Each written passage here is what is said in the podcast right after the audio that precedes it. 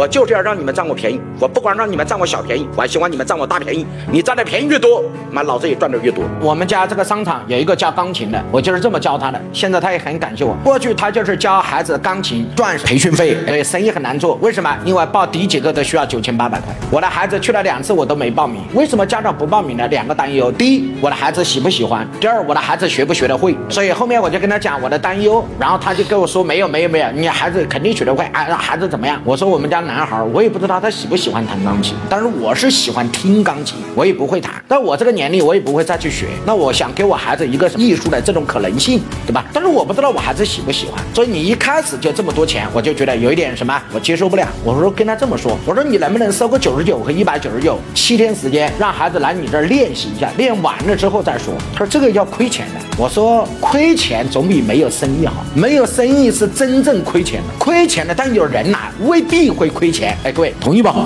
哎，他说好像也是哈。我说你要不要拿我的孩子做个试点嘛，然后做贴个广告？他说行吧。因为在商场嘛，还是有一定的人流的，所以贴了个广告，原价九千八，现价只需要体验价一百九十九。哟，他说一下子真把二十几个孩子给招满，拿了二十几个孩子，他就开始找专业的弹钢琴的陪他去练。练了七天之后，把所有的家长过来看一下，小孩穿着个小西装，打个小领结，坐在那儿有模有样的，当当当当当当当当当当当当当当。哎呦，一弹完我还觉得我们家小孩还挺好的，让他下来他还不下来，还挺喜欢钢琴的，那怎么办？哎，九千八就出去了，后面一万九千八就出去了，后。面十三万八就出去了。什么叫十三万八？钢琴。